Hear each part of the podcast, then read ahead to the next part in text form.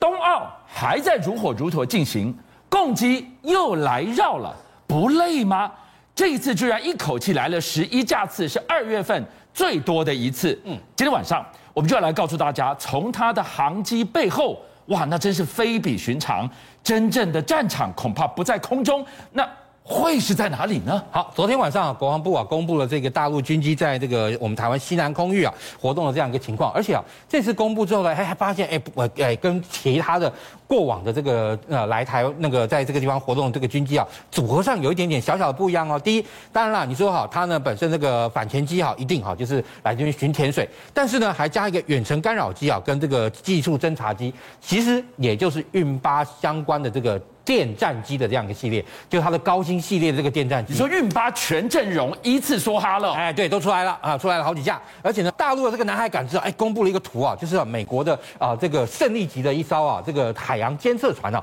在这边活动的非常开心。其实这种船呢、啊，我也曾经在新加坡港看过，它很特别，它的这个船身啊，你可以看到是一个双船身的这样一个设计哦。它这个双船身的设计，而且从它的这个航机啊那个暴露出来之后，我们看到其实一月的时候它就已经来了，从这个呃就是。是从这个冲绳方向开过来之后呢，到西沙附近，在西沙附近绕了很久，绕了很久之后呢，哎。就在好美国的这个 F 三十五 C 啊，在黄岩岛附近坠海之后呢，哎，他马上就兼程了，赶到黄岩岛附近，然后接下来就在黄岩岛附近啊，一直在做啊非常密集的这样一个水下征收。你的意思说，这一艘所谓的监测船，当时一路往这个地方南行的时候，也许就在进行所谓的水文探测的任务。嗯，结果 F 三十五 C 栽到海里去的时候，他立刻赶过来，他能在这个地方找飞机吗？其实可以的，为什么？因为它这个船本身其实非常特别哦，它是好在七八级的这种风浪，它都还可以继续航行。然后大家刚刚看到那个影片的后面的时候，看到它哎，船尾有一个好像支架这样一个东西出去，对不对？为什么呢？因为它要放好它的这个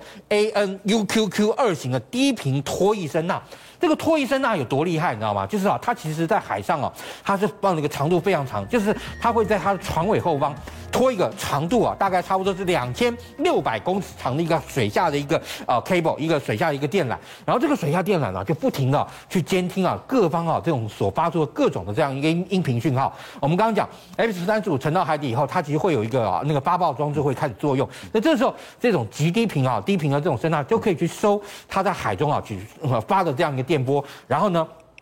找到这艘船最精准的位置。而且你知道，以像它这样一个声呐来说啊，它这个它本身的这个有效的这个探测距离啊，你不要说它在南海这边放，但它其实在这边啊，它可以啊进行啊监测距离长达啊一千公里。好，我们今天看到的，这就是一个螳螂捕蝉，黄雀在后，一切的一切都是因为。F 三十五 C，它在 landing 降落航母的时候不小心栽下去，对，现在变成了美军在这边拼命的找他们的 F 三十五 C，结果老公在这里拼命的飞呀飞，为什么？他要看你的 F 三十五 C 捞不捞得到。美国为什么在这个事件上如临大敌呢？因为我们当然知道，以美国的这个 F 三十五 C 哈这个飞机来讲，是现在美国海军最先进的这个战斗机哦。当然，其实最近啊有泄露出啊非常多段的这个影片。那第一段影片呢是大家那时候在航空母舰上一个叫抽烟甲板地方拍到，但结果隔了几天之后啊，我们又看到，居然呢有人在那个海军航空系统指挥部啊，把这个舰上的这个监视画面都拿出来放了。这个舰上监视画面，其实在舰上哈，它各个舱间啊几乎都有一个监视器，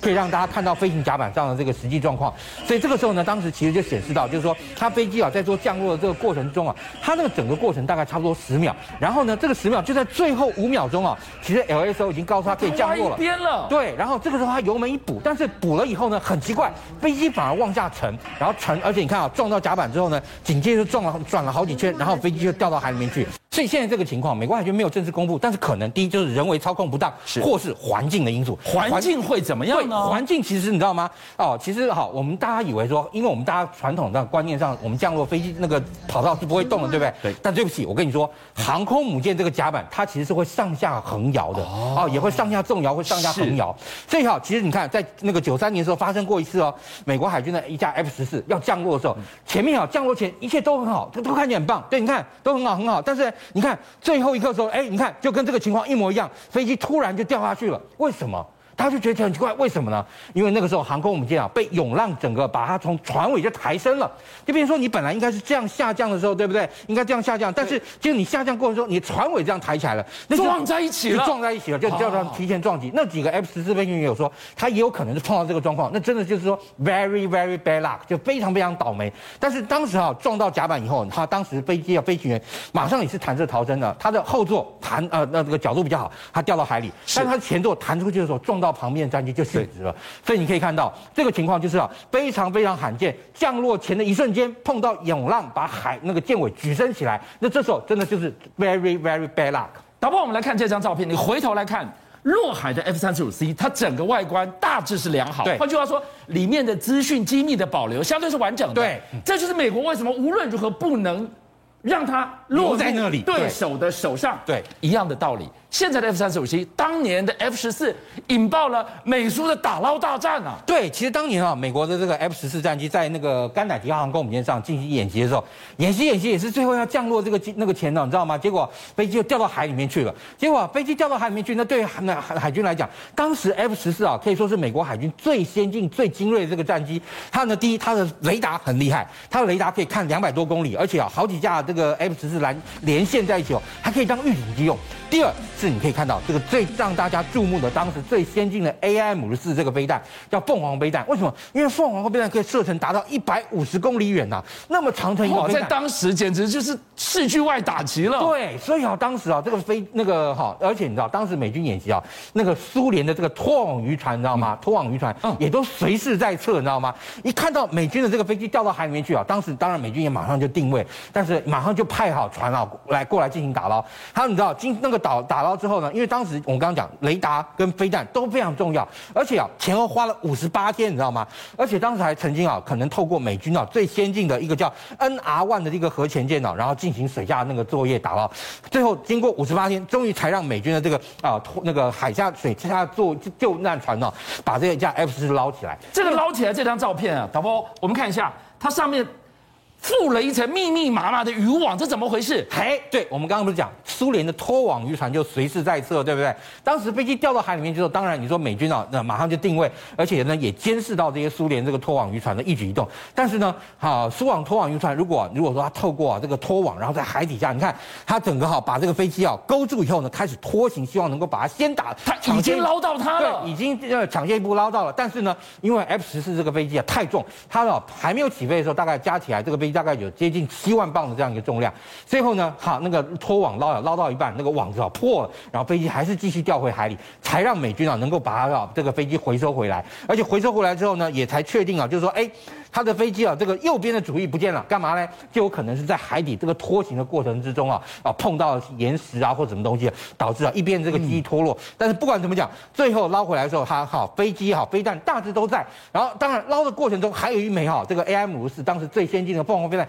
又掉回去了，你知道美军还是继续再把这颗掉回去的凤凰飞弹再把它回收以后，确定了雷达跟当时所有在的凤凰飞弹都回收了，这个打捞案才结案。F 十四绝对不能落入敌人之手，他在当时是多么剽悍的存在啊！对，因为其实以当时美国海军的舰上战斗机来讲，他曾经击落过啊利比亚米格二三，而且呢啊两千年的时候，大陆那时候派一架轰六轰炸机啊，要好逼近啊当时在南海的美国航空母舰打击群，那美军呢那反应啊非常快且及时，马上派出舰上 F 十四战机啊一左右把这架轰六战那个轰六轰炸机啊连左右两边包夹住以后，而且呢利用战机的这个航向啊，就让好这架轰六必须要把改变航线，不能直接朝着美军的这个航空母舰它飞过去，最后呢就把它逼逼逼逼回，让它飞到大陆自己的这个啊、呃、领空啊去进行降落。当年的 F 十四，现在我们讨论的 F 三十五 C，哎，是美国国之重器。回头你来看这个 F 三十五 C，现在还在打捞，还没看到，它简直可以说是一个大白话，它是全美国及所有最精锐力量。抗中的神器耶！哦，其实以像在那个 F 三十五战机的这个武器来讲，很多地方也还在继续发展之中。例如说，你看啊，诺那个诺斯沃格鲁曼公司宣布，他说 AGM 八八 G 哈，AGM 八八就是高速高速反辐射飞弹，但最新的一款机型呢，它这个增程型啊，先进的反辐射飞弹呢，它呢已经成功试射，而且这个先这个新的啊，这个 AGM 八八 G 呢，你可以看到它跟过去的 AGM 八八的外形啊很不一样，你可以看到它本身的这个没有在前面在控制的。这个弹翼了，它把它揉成个柔和啊，呃，跟弹身啊相同，变成一个啊类似像哈弹身的这样一个翼面出来。然后呢，而且它的速度啊大幅提高，从原先啊它的这个飞弹那个发射的时候，它呢过去啊它可以用惯性导航加上 GPS，而且再加上毫米波雷达，等于说今天我已经侦测到你敌方的这个雷达位置之后呢，我还可以记忆，而且呢发射以后。就依循着原先的记忆攻击你的这个原先的这个我最后记载那个记录的目标。就即便我。关掉了雷达，让你找不到，还是打到你。对，我还是打得到你，而且你知道射程大幅增强。以现在的这个 AGM 八八来说，大概射程差不多一百多公里上下，一百五十公里左右。对，但它它的射程 double 变成到射程可以达到三百公里。是，而且速度更快，从原本的这个航高速，对不对？所谓高速两倍音速，现在我的连速度我也 double 变成四倍音速。哎，所以它的一个绝杀之处，二点零版可怕在于你关雷达没用。对，然后我射的既远且快，还有一个绝杀。它可以射后不理，我一发射我更不理你。对，没错，就已经记到你位置。我发射以后，其实本身啊，高速反辐射飞弹就是一个不需要导引的飞弹，就是等于说他已经把敌方的飞弹那个雷达波或是雷达的位置经过记忆以后呢，然后发射出去，最后是要主动去找到这个敌方的这个呃呃防空系统位置，然后加以摧毁。邀请您一起加入五七报新闻会员，跟俊相一起挖真相。